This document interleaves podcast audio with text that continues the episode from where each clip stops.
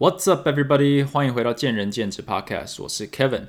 呃，一晃神就到二月了哈，搞得我一整个一月只录了一集，在一月十五号。我原本是预计一月要录两集嘛，结果就 miss by one day，就不小心就变成二月了。呃，很不好意思。呃，但是呢，这个欠债不要欠过年嘛，所以我是告诉自己，我一定要在过年前录一集。也不是没有主题，但是呃，今天这一集呢，其实。认真讲，比较像在闲聊时事，然后和我衍生出的一些想法跟大家分享聊一下。那在开始之前呢，呃，还是要不免俗的讲一下，就是毕竟我是经营前进体能嘛，我们一个这个工作室。那现在我们一直都有在就是推广我们的教练课，然后在过年后，我们也也会跟就是基本上产业同仁一样，我们都会推出一些呃对于新生比较优惠的一些活动。所以如果你有兴趣的话，现在其实就可以追踪我们一下。或者是我们现在就有所谓的咨询表单，你就可以开始填写。那我会把咨询表单，呃，这个 link 放在我们的这个我的 podcast 的资讯栏。那过年后或者在过年前预约都行，但过年后我们是会正式推出一些呃优惠活动，大家可以参考一下。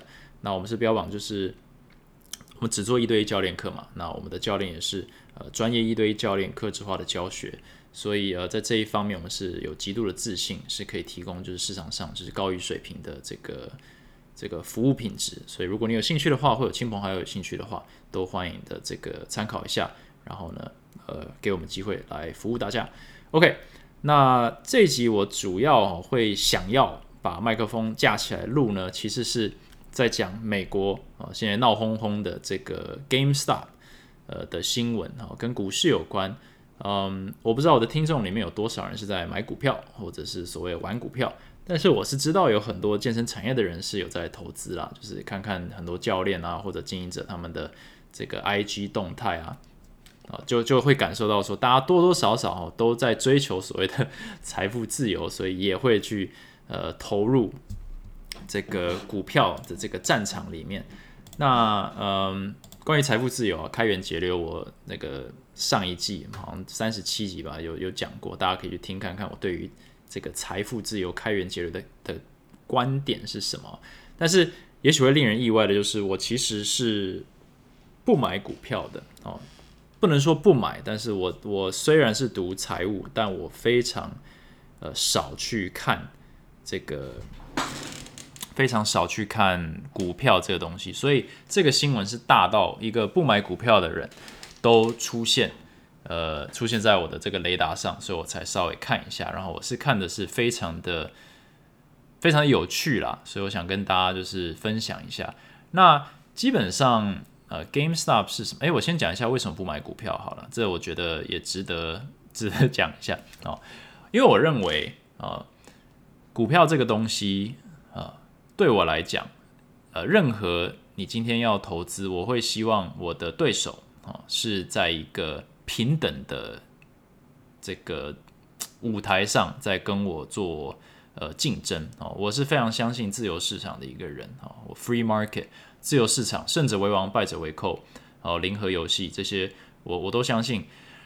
嗯，但是我认为股票市场它已经来到一个非常呃规模已经大到，就是我们这种所谓散户。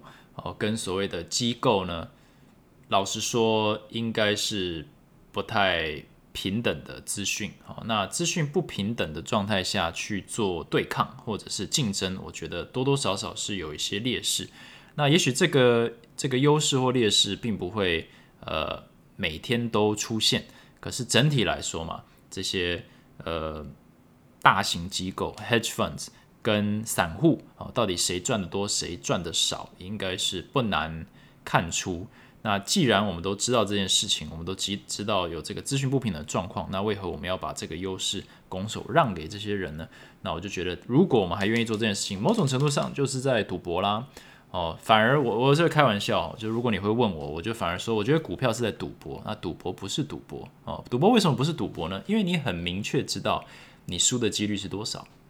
啊，你明确知道你一定输的几率比赢的几率大，但至少他是非常诚实的告诉你。那你自己看完这个游戏规则以后，还要去玩它，我觉得很 OK 啊。哦，当然还是有就是赌博有它的问题，但是单就于你要不要选择买股票跟选择去赌博这两件事情来说，我觉得，呃，买股票比赌博更像赌博，或者心态更不正确。OK，所以这是我为什么我会选择呃不要，至少我不超短线，我不是散户那种杀进杀出，我我是会呃定期定量去买一些所谓绩优股啦，然后就是呃稳定累积大概五年、十年、二十年这样的一个概念，我觉得这样可以米平或者是抵消一些这个资讯不平等的优势，或者资讯不平不平等的劣势啊。对我来说，OK，呃，那 GameStop 发生什么事情呢？就是呃，它是一个美国电子游戏零售商哦。嗯，它是一个门市，对，它是其实是一个很怀旧的一家店啊，就有点像是呃街口小巷我们那个电动的，呃，因为老实说我也不打电动，但是它就是一个卖游戏跟买回二手游戏，甚至是租用游戏的一家一家公司，它不小，但也不算超级大，它不是一个大鲨鱼的这个公司，尤其在这个串流的年代，它基本上影响力已经变小了，但它就是有一种怀旧的。一种时代的眼泪，但它还没有消失。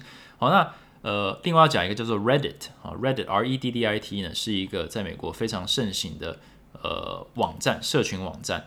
嗯，有一点点像台湾的 PTT。我在美国也是用了它十年哦，就是而且是每天都会用啊，就是它就是一个网络论坛。那对于年轻人来说，它真的就是第一手消息的来源。那上面的用户非常的多，然后。真的就很像是 PTT 的概念，就是上面就是一堆人在乐色话啦，呃发梗图啦，然后就是那个看什么新闻什么都在上面看，然后看什么呃小道消息都在上面看。那重点都不是那个发文，重点是什么？重点是底下的留言哦，一个比一个好笑，一个比一个聪明，就会觉得说哇，就是一些到二十三十岁这种大学生年轻人在上面哦较劲哦，比看谁能把就是语不惊人死不休。呃的那种，看能够谁能够技压呃全群雄这样子，就是我觉得是非常的呃，就是娱乐性质非常高，但是它的号召力也非常高，所以在这样的一个组合之下呢，呃，他们有非常多的这个小群组啦，有一个叫做 Wall Street Bets，就是基本上就是在讨论一些股票。好，那不知道为什么呢？呃，这个应该知道为什么了，但我没有去研究。好，总而言之就是嗯。Hedge funds 在美国这些大型的这些，嗯，呃，投资公司呢，他们当然都要找赚钱的方式，所以他们也会提供一些对于他们市场的看法。但是长年以来，他们都会去放空一些公司，对他认为你这个公这个股这个公司呢没有未来，股价呢 overvalue 就是太高了，他就会去他可能会写一个文章或报告去表达。哦，他们的看法哦，也许是在投给投资建议，但同时他们自己也是会去做投资，他们就会放空某些公司。那其实，呃，当你金额非常大的时候，你其实是可以左右市场。所以，如果你一直放空某一家的话，那个股票股价也是会被压下去的。所以，呃，GameStop 这个公司呢，它就被你要说被盯上也好，就是有一家 Hedge Fund，它就大量的放空它，就是放空到嗯超过。呃，百分之百的股票，那这个并没有不合法，也没有不对，那这就是一个市场游戏规则，可以可以塑造出的结果，就是呃，同一张股票可以被卖掉两次。好了，那放空是什么意思呢？放空就是呃，买股票就是我买一张股票我付钱嘛，那等到它涨了或跌了，我再把它卖掉。那就是如果卖的价钱比我买的高，我就赚；如果卖的价钱比我买的低，我就赔。那放空是什么？放空是我先卖一张。哦，先把我没有的股票卖给你，那等到这个股票跌的时候呢，我再用比较便宜的价格买，然后还给你，有点像是我在借股票卖哦，在我在用一个我不拥有的东西赚钱。那放空有什么风险？它叫 shorting，它它风险就是说，假设你今天已经承诺要卖一张股票给别人了，但是你没有实体股票给他的话。在某个时间点，你必须要把这个股票生出来还给他。也就是说，如果你今天在一百块承诺我要卖一张股票给给给你朋友，好，然后它跌到五十块，好，那我这时候就得，sorry，不是跌涨。它如果涨的话，啊，如果涨到一百五十块的话，我就是得拿一百五十块去市场上买一张股票回来，然后用一百块卖给你。哦，那我就瞬间赔五十，但是如果股票往下跌，也就是我预测的话，我当然是净赚五十，所以有点像是无本生意。所以它如果你判断正确的话，是无本生意，非常好赚；但如果你判断不正确的话，它是一个没有上限的赔钱呃投资。也就是说，如果今天一百块，然后承诺要卖给你了，结果隔天变成三百块，我瞬间赔了三倍啊！我就直接水下两百块哦。那如果你买一堆，那就很快就完蛋。所以这件事情。这个概念要懂好。那 GameStop 发生什么事情？就是网络上 Wall Street Bets，呃，这个 Reddit 这个论坛呢，里面的你要说网民好了，或者是使用者就发现，哎，这家公司一直被一直被放空，就是被他们就觉得它被打压，他们就觉得说，哎，这样不对啊，我们去去买它，我们有点像去支持它，然后他们就开始买，然后就有一点成为了一个潮流，就大量的买，它就是这股价就暴冲两千倍。哦，将近两千倍，呃，两千 percent，所以是两百倍，哦，就是好像从二十几块冲到三百、三百五吧。然后你想象一下，假设你今天是一个放空的公司，你就是无止境的赔钱，所以这些放空的大公司就是被真的就是套牢套到脱裤，然后就是的 billions of dollar，就是他们被套牢的钱比他公司自己的价值还高，哦，就是被打到跪下来了啦。那发生这个事情的时候，呃，老实说，就是多方说法，所以你就会在新闻上看到说，哦，这个小虾米哦战胜了这个大金鱼哦，或者是呃乡民的这个反扑哈，终于惩罚到这些呃邪恶华尔街的这些呃投资客哦，他们这些呃肮脏的行为，好，那就开始有点变成英文，我很看到很长一个就是 class warfare，就是这叫什么？嗯，class 就是。Class warfare 中文怎么讲？对，就是有点像是穷人跟富人的战争了。哦，讲成这样子，那老实说，到底是不是这样子，或者该不该这样看呢？我觉得有很多层面。哦，这当然不是我们这频道不是股癌嘛，但是我还是想要聊一下，毕竟也是学财务的，就是他是不是穷人跟就是不是穷人的反扑，或者是不是小虾米散户的反扑，去终于狠狠的教训了一次这个 hedge fund 这些这些。华尔街的这些野狼呢，是也不是？嗯，一方面确实这些公司是不小心，就是哦脚被这个夹住了，拔不出来，然后赔了非常非常多的钱，会被套牢非常非常多的钱。但是同时，在股票涨这么疯狂的过程当中，它是必须一直要有买卖这件事情才会一直涨嘛。所以假设你今天是带头去呃冲这一只股票。然后已经带动一个潮流，就是全美国的这个，你知道，呃，网民都都共襄盛举，一直冲。这有一点像是一一个拉一个，就是我今天二十块冲进去，到一百的时候我不卖，好，到两百我不卖，到两百五不卖，三百不卖。那其实我已经成为亿万富翁了，我已经成为百万富翁了，但是我不卖，我是基于情，就是情感，我不卖，我是要我是有目的的，但是不可能有。几万、几十万人都是游泳这种目的，对，因为可能是跟风的啊。像我们在台湾看到这个，也许我们就跟风买了一些，然后就涨了一百 percent，就是哇，这辈子没有涨幅这么高的。那你会怎么做？你马上就把它卖掉了。那卖掉的时候有人接手哦，哦，对，对面一定有人去买。那你可能想象说，对面买的一定是一个，就是就是华尔街的人啊，因为他被套牢了，他一定得买啊。所以我卖给他，他就是他就是叫做认赔杀出，很爽。可是也有可能是另一个你哦，另一个跟风的网民或乡民去买，他买在一百块，OK，他涨到两百，他也做了一样的事情。也就是说，这个过程当中啊，你买卖的对象是谁，其实我们并不知道。也就是说，在我们冲这么史诗级不合理的这个暴冲的股价当中，会有非常多的牺牲者。那这些牺牲者，从新闻来讲，会把它认定为。就是华尔街栽了栽了一大跤，非常的痛哈，狠狠教训他们，以后他们就不敢了。可是事实上并不是这样子，就是他们事实上是一直在玩这种游戏。但是老实说，在这个这件事件它总有一天会结束的时候，哦，它可能从二十块涨到三百五，然后再跌回二十块，就好像好像市场上水过无痕，没发生什么事情。但是其实有非常非常巨大的钱被移走了，那是从谁的身上移走呢？可能是从一大群网民移到另一大群网民，就有一群网民或网军变得非常的有钱，然后另一群全部被套牢。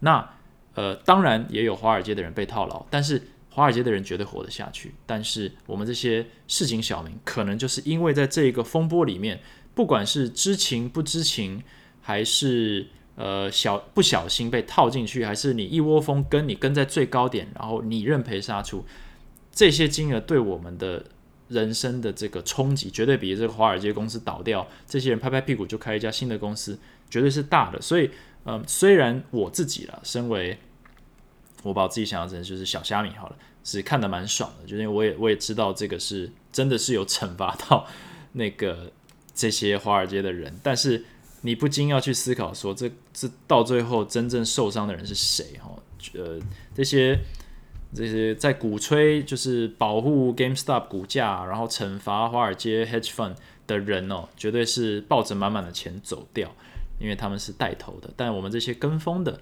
可能就是被锁在里面，跟着华尔街这些 hedge fund 一起被锁在里面，一起赔，然后可能都不知道为什么哦，就是这也是某种程度上我不去碰股票的原因，因为它其实还蛮不理性的。好，那这个是呃第一部分啊，第二部分就是故事更酷的地方，就是有一个叫做罗宾汉的这个交易平台，好，这是 Robinhood，就是那个侠盗罗宾汉嘛，所以他劫富济贫嘛，那他这个标榜的就是你。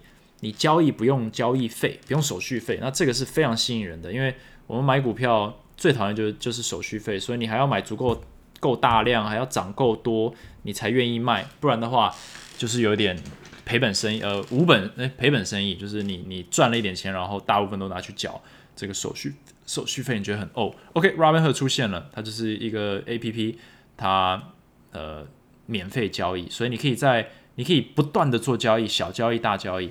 好，那很多这些 GameStop 的交易就在上面发生，然后我忘了是昨天还是前天，就突然它就停止允许交易 GameStop 这个股票，你只可以卖，不可以买。好，那这这听起来就非常的荒唐。自由市场里面你怎么可以限制一一档一档股票？它甚至多档股票，它有一些什么 AMC、Nokia、BlackBerry，嗯，只可以卖，那不可以买。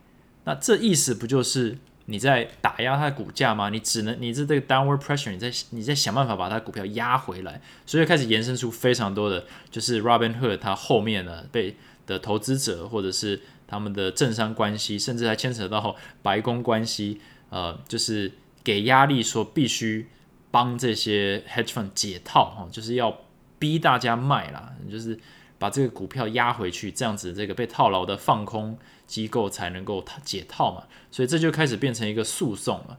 哦，尤其是呃，甚至一些这个呃各党的美国各党的这些政客、政治人物都开始就是要开始这个是去请其发起这个 SEC 的这些追查，就是到底是不是有什么勾结？好，那这些老实说查到最后，嗯，也许有。呃，也许没有，也许证明不了。但是从我的观点来说，你你今天自由市场，你把游戏规则变了，中途变了，不管你的原因是什么，它的原因可能跟我刚讲的一样啊，在这么疯狂、不合理的这种黑天鹅的这种爆炸性的呃一千七百 percent 的成长里面，会有很多人莫名的被牺牲掉。那身为一个平台，他们讲了要保护我们的用户，哦，呃，保护我们的这个用户体系。还有他们的权益，所以我们需要把它控制住。OK，讲冠冕堂皇是这样子，但是实际上就是你改了游戏规则的话，那呃认知不同嘛，所以就有不公平。所以我觉得呃很多人说啊，哇买股票都可以游戏规则被变，那到底还有什么方式是赢得了华尔街的？那其实就不是输赢啊，其实就是这件事情，嗯，在游戏规则被改变之前，本来就是一个不平等的。你欣然接受的一个战场，所以你今天在里面赔钱或者输钱，其实是你自己的选择。那游戏规则被改变的这件事情，并不表示原本你在玩的那个游戏是对的或错的。游戏规则被改变本身是一个需要去检讨的东西，就是游戏规则能不能被改变，它改变的原因合不合理，那是不是有法律的问题？那这个东西我会把它拆开来看。好，那。啊，基本上大概目前就是这样的一个状况，我觉得很有趣了。那呃，各方都有很多的意见哦，但是呃，另一点就是，实际上这也不是真的是这个乡民散户对抗大鲨鱼。为什么？呃，这些大型机构它不只是会放空，对不对？他们都是在看哪里能赚钱。所以当他们发现有这个潮，这个这个风潮或者这一股气势要把，比如说 GameStop 往上冲的时候，我保证，当然放空机构很紧张，但是那些一定有。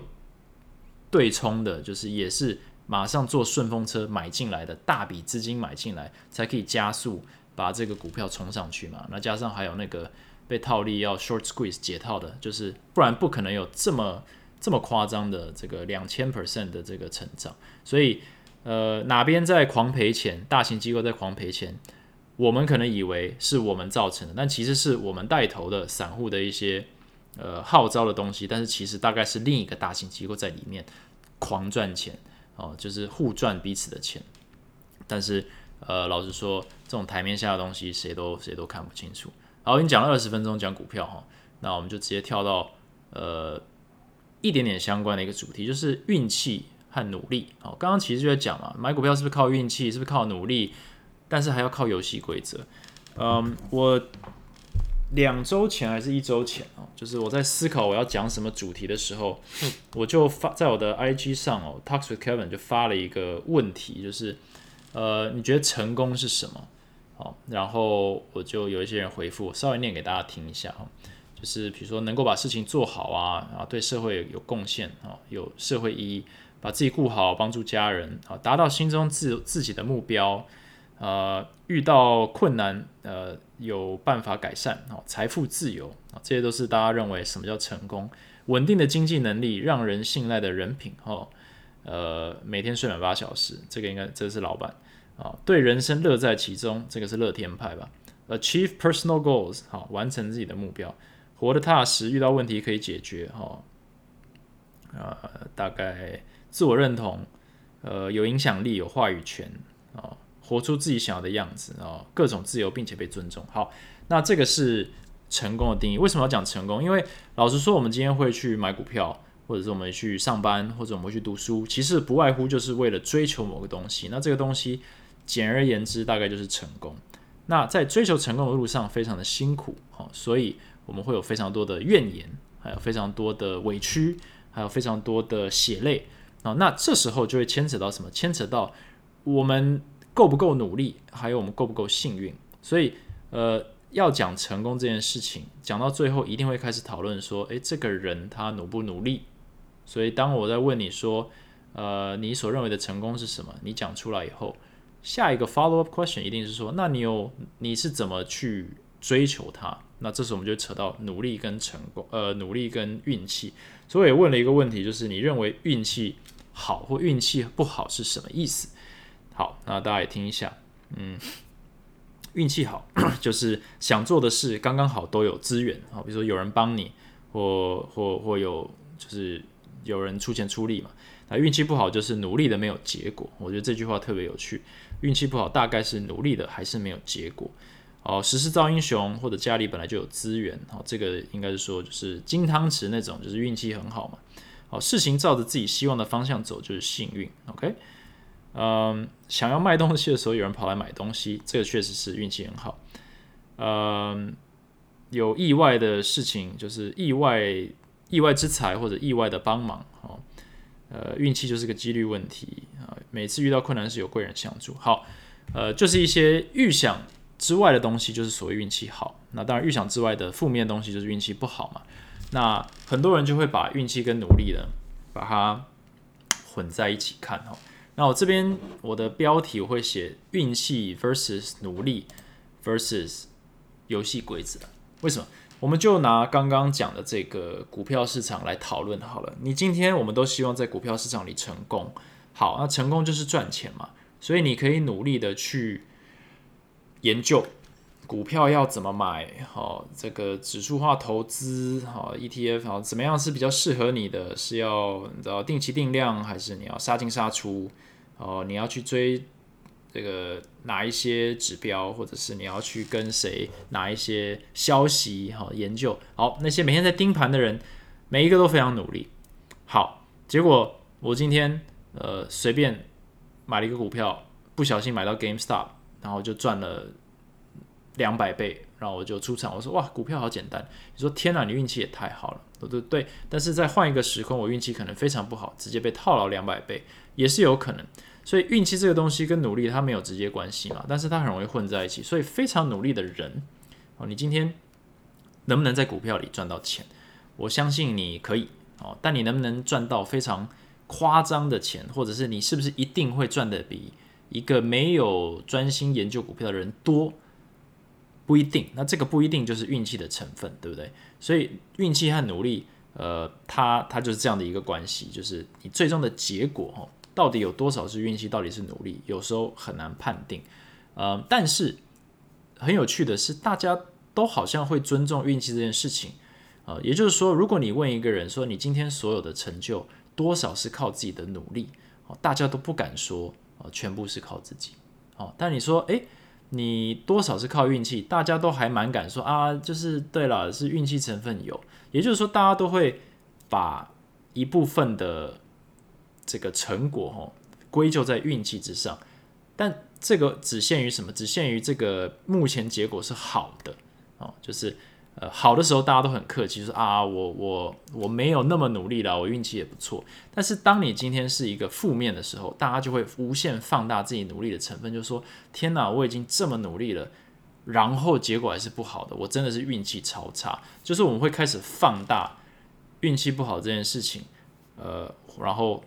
也放大我们付出了多少努力，但是我们在结果好的时候，我们会有点这个谦卑的缩小说，哎，我我们也会放大运气成分，但是我们也会缩小自己努力的成分，有点像是，就是呃，当我们已经赚到钱的时候，我们就会谦虚；当我们赔钱的时候，我们就会抱怨，我们就会委屈。哦，那这两件事情，我觉得是人之常情，但是游戏规则是大家一直忽略的东西。就是你今天努力，到底你努力了多少？我觉得跟你所处的游戏规则有很大的关系。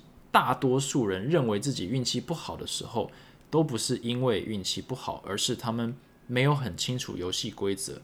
呃，游戏规则是什么呢？就是股票市场嘛。你今天有多少人或多少散户赔钱，不是因为运气不好，而是完全搞不清楚股票要怎么买。我相信大部分的。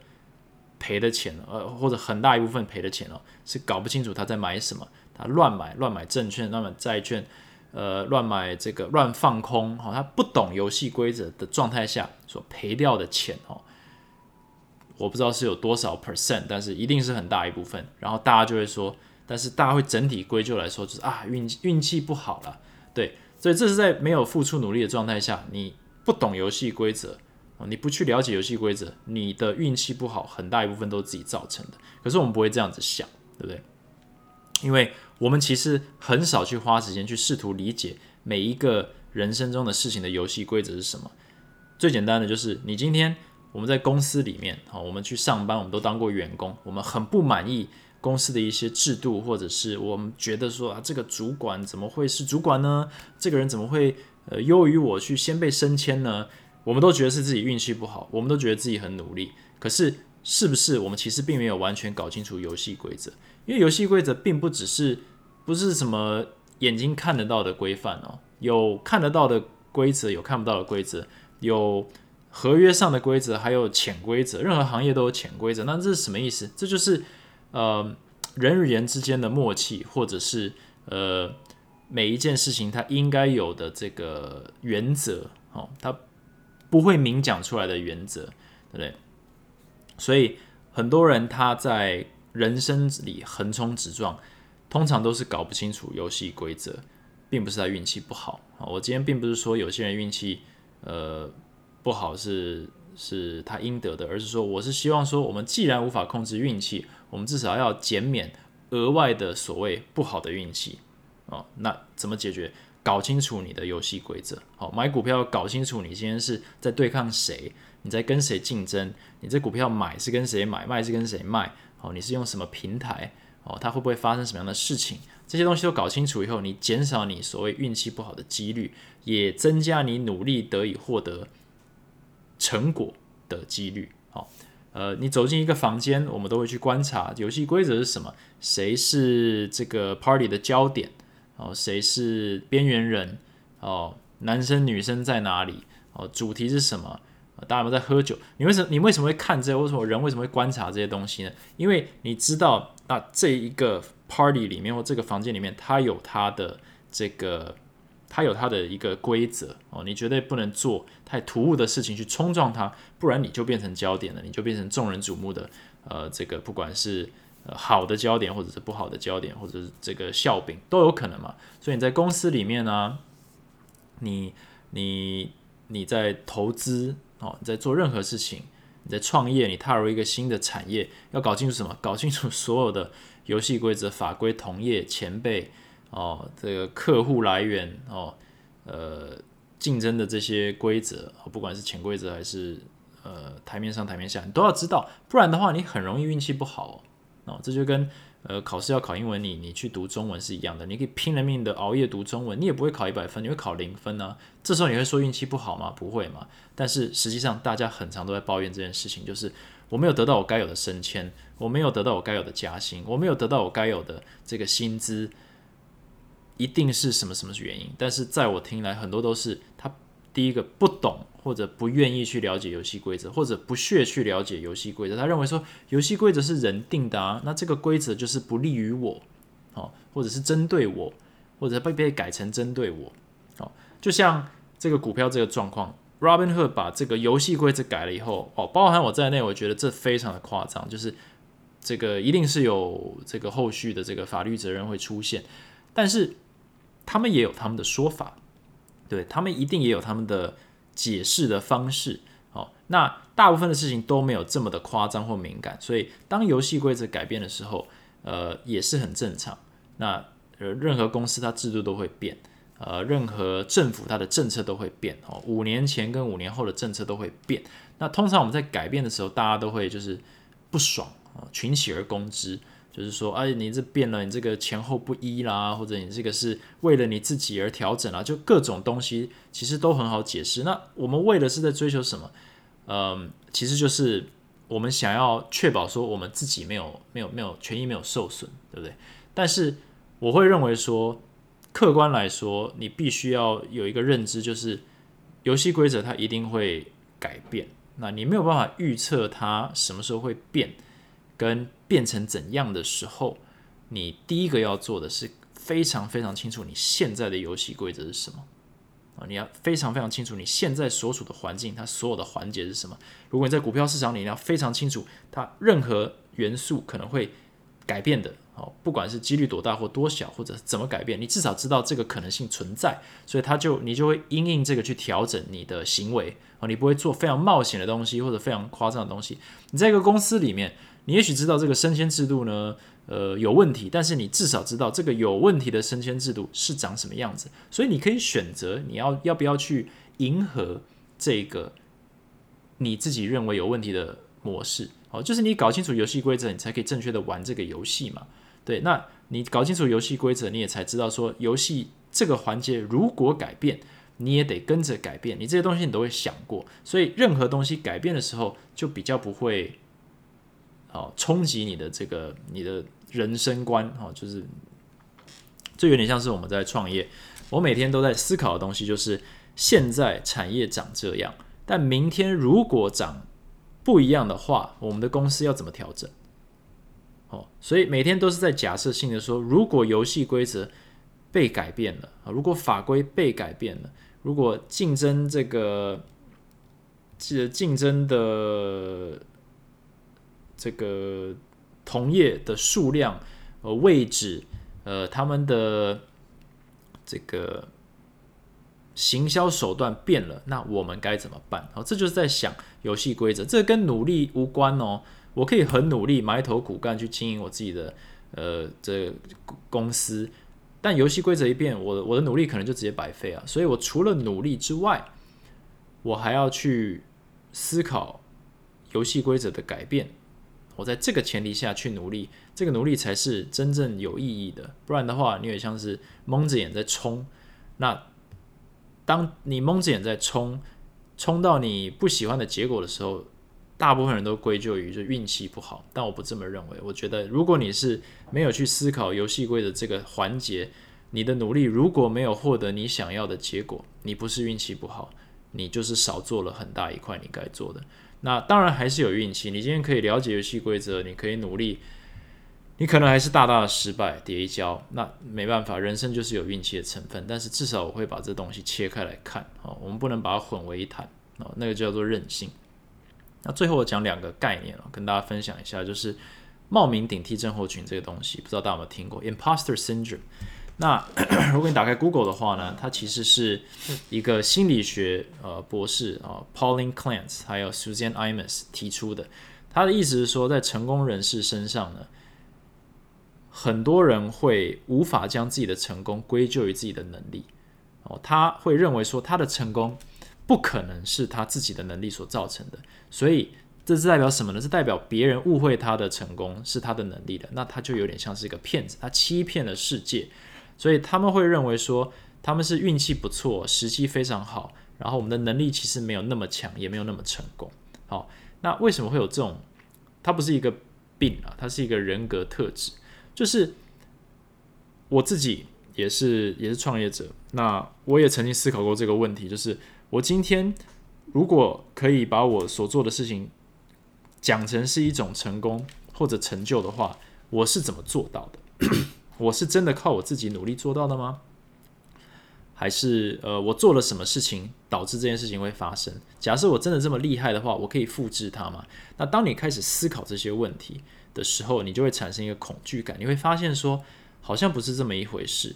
所以你问大部分创业家，他们都会说，呃，没有啦，我运气真的也不错哦，时机点对。你问我也是一样，我认为我开前进的时机是非常非常精准的哦，早一年，晚一年。的结果都不会是今天这个结果。那我的管理能力或者我的这个格局或者视野也是这么的这个超群吗？导致呃我可以预测市场的发展，然后需求，然后创了一个这样的一个品牌出来吗？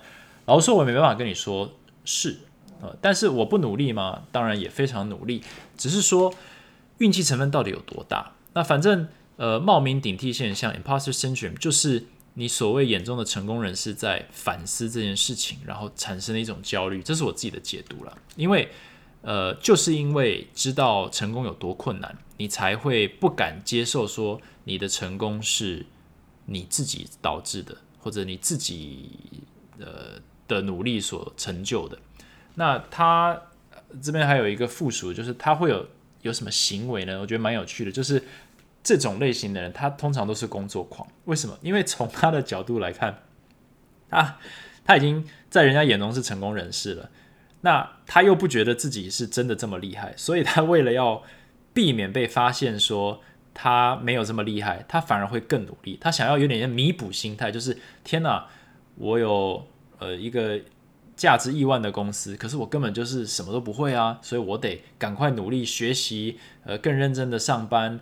更认真的这个付出，才能够呃维持我这种天才的形象。然后搞了半天，他更成功，你看更努力。然后别人觉得他已经这么成功了，这么厉害了，还那么努力，有点像是这个又加深他们的印象。然后他又获得更多的成功跟掌声，他的压力又更大，所以就变一个无限循环。虽然是一个正向循环，但是有一点搞笑嘛，就是你明明就很厉害，但是你又怕别人觉得。呃，怕别人发现你其实不厉害，所以更努力，然后变得更厉害啊，就是这样。所以他也不是一个，我觉得他不是一个，虽然这名字听起来有点负面啊，但我觉得他是一个呃懂得自省的人会产生的焦虑感哦，这是我一直以来的自我解读，就是你既然可以很坦然接受说努力跟运气的比例和它的性质，所以努力非常重要，但是你今天有任何的成功了。很大一部分都是运气，因为你只要稍微看一下，比我们聪明、比我们认真的人实在太多，那比我们有抱负、理想、想法、能力的人也太多，那为什么他们没有他们应得的成就。为什么成功不是线性的？为什么他比我聪明一倍，他的成功不是我的一倍？这就是运气的成分。所以你这样子稍微想一下，你就可以很明显的知道说，我们每一个人的成功都是靠别人，靠别人的努力。和付出，和加上非常非常多的运气而造成的，所以这个其实会把我们拉回地球表面。就是再多的成功，也不应该因此而自满，而是要非常感谢，就是任何呃帮到你或没有帮到你的人哦，因为呃牵一发动全身嘛，每一个跟你合作过的主管、员工、同事，呃，其实都是在某种层面上帮助你来到你今天的位置或者是成就。那这个成就。高或低，好或坏，他们都占有一片这个影响力，所以运气这个东西就是这么的，就它的成分就这么的庞大，所以 imposter syndrome 是很正常的。假设你完全不认为，呃，你的成功需要归咎于他人，那你可能就是。呃，可能还不够成功，嘿，不是这样讲，可能呢，啊，还太天真，或者是你看的还不够多，因为没有人的成功真的是完全靠自己，甚至我们大部分的成功都不是靠自己，都是呃天时地利人和啊，真的应该是这样子。但是最后一个哈，我讲一个叫做彼得原理啊，Peter，Peter 是英文名字那个 Peter，彼得原理，它叫 Peter Principle，它这个呢也非常的有趣。他是在讲说呢，呃，他在根据哦组织中哦这些不能胜任的案例，就是我们每一个组织里，我们常会听到说，我觉得我老板非常的烂哦，他怎么会成为老板？他这种能力怎么会成为老板？或者说有一个烂主管或一个笨主管，就是我主管怎么怎么会被升迁到这个位置啊？他的理论就是这样，理论上来说。我们如果能力够强，我们就会被升迁，对不对？你就在公司里面，随着你，你什么时候会停止被升迁呢？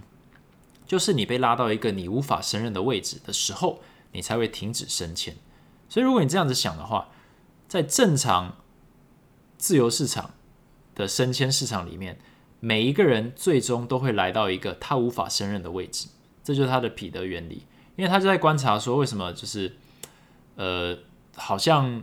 公司里到最后都会变得非常的庞大，然后效率很烂哦。那领导好像都是无法胜任，因为照这个逻辑，我们只要有能力，我们就会被提拔；我们又有能力，我们就再被提拔。那从我们员工的角度来讲，这很正常啊。我那么努力，我当然往上走。但如果你有一天走到一个你无法胜任的位置，怎么办？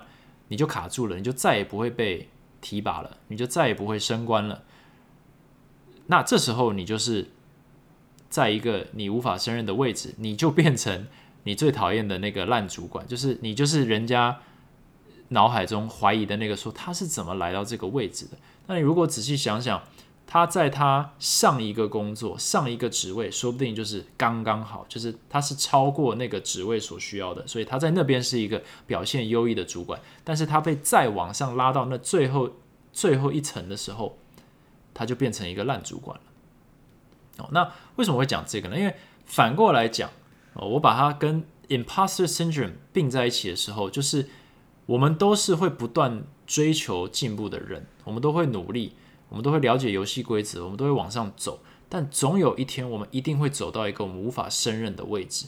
那你会说啊，我就继续努力啊，继续成长。对对对，但是你成长完以后，你再往上走嘛？那我的意思就是说，Peter Peter Principle 就是在说。你总有一天会走到一个你的能力的极限值，然后你这时候在那个位置，你就会卡住，这就是你人生最终的这个层级的终点。然后在别人眼中你是不能胜任的，哦，就好像你永远都是你都是呃一直被提拔，因为你的能力都超群。但你如果继续这个 path 走到最顶端的时候，你会在人家眼中是一个呃。尸位素餐，哦，就是你是来到一个你根本无法胜任、你不值得拥有的位置，这好像努力了一辈子都是不断的被提拔，然后到最后你的终点却是一个别人没有办法认可的位置。我觉得这是一个很有趣的一个 ironic 的一个一个结果。但是他 Peter Principle 在讲这个，所以刚刚讲到 imposter syndrome，我们来到一个我们会自我怀疑的位置。那反过来安慰自己的话，我们之所以会来到这样的一个位置，是因为我们在之前的位置都是有好的表现、优异的表现，我们又是会不断 push 自己的人，把我们自己往上推，推到一个我们假设成功了，我们会怀疑自己。好，那假设失败了，也许这就是彼得原理，这就是我们的终点。嗯，都我觉得这个两个结果都很合理了。我我我我不太，我这个是一个 thought in process，就是我一直在思考这个东西。那我刚好，呃，讲到 GameStop，讲到运气，讲到努力规努力，讲到游戏规则，我就有点延伸到就是讲 Imposter Syndrome 和彼得原理，这些都是一些管理学上的概念哦。那我我我很喜欢去思考这个东西，是因为。呃，管理这个东西，一直要帮自己在一个茫茫大海里去做定位，你才能够比较客观的去看待，比如说员工的表现，呃，公司的表现，自己的管理的心态。对，当你知道彼得原理的时候，你似乎就可以比较同理化说，呃，公司为什么会越走越慢？哦，它是一个正常，这个雪球滚越大哦，通常会滚越快，但不是，是这个整个组织会变得比较。呃，因为它有点过度膨胀了，它会让效率下降。那效率下降，员工就会变得不积极，所以它变成一个取舍。所以你一旦懂了这个以后，你比较可以去体谅说为什么会有员工的不满哦，或者是员工为什么很常对主管不满，甚至对老板不满。然后你也可以从这个游戏规则下呢，去修正你的行为和修正你的心态，而不是用不满面对不满，对不对？呃，常常有主管跟员工吵架，就是没有去思考这个点。那当你有自我怀疑的时候，你也可以去理解说，imposter syndrome 是一个自然发展的东西，因为我们就是非常理解成功不是偶然，呃，或者是成功就是偶然。那到底偶然有多少，运气成分有多少？呃，你能客观看待的话，有时候反而我们能更能接受我们的努力的成果，啊，比较不会去怀疑自己，然后我们才能够带领团队去做更多的事，或才有勇气踏出下一步。呃，不然的话，我们永远都是在猜说，可能明天运气不好。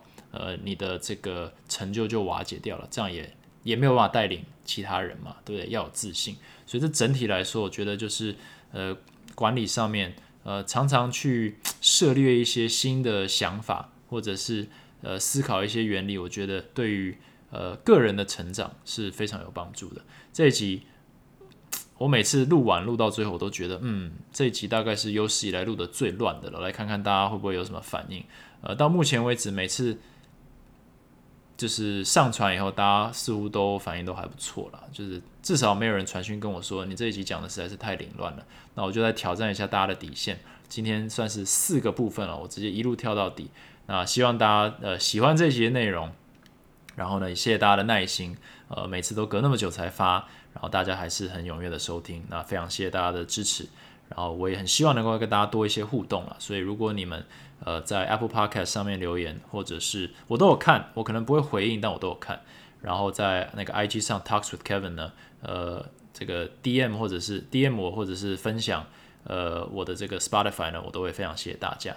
OK，那这一集就讲到这里。那如果过年前没有录新的一集，在这边预祝大家新年快乐，呃，牛年嘛，牛年行大运。那运气好的话，所以我在过年前再录一集这样子。OK，这一集就录到这里。谢谢大家，我们下一集再见。Thanks for listening，拜拜。